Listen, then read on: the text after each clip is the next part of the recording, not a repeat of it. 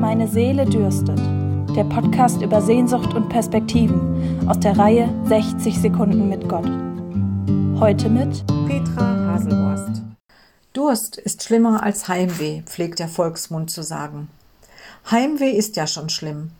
Heimweh hemmt die Freude an vielen Erlebnissen. Alles kreist dann nur noch um das eine. Wann kann ich nach Hause? Durst ist so ein Gefühl, das ist mir nicht so nah, denn zu trinken gibt's ja überall, es sei denn, mir läuft beim Wandern die Wasserflasche aus. Wenn aber meine Seele dürstet, was dann? Da fällt mir sofort die Geschichte vom Seelenvogel ein. Der Seelenvogel ist ganz klein, man kann ihn schon mal übersehen, obwohl er da ist. Er fühlt mit mir und meiner Befindlichkeit. Er reagiert auf Trauer, Wut, Freude, um nur ein paar Gefühle zu nennen.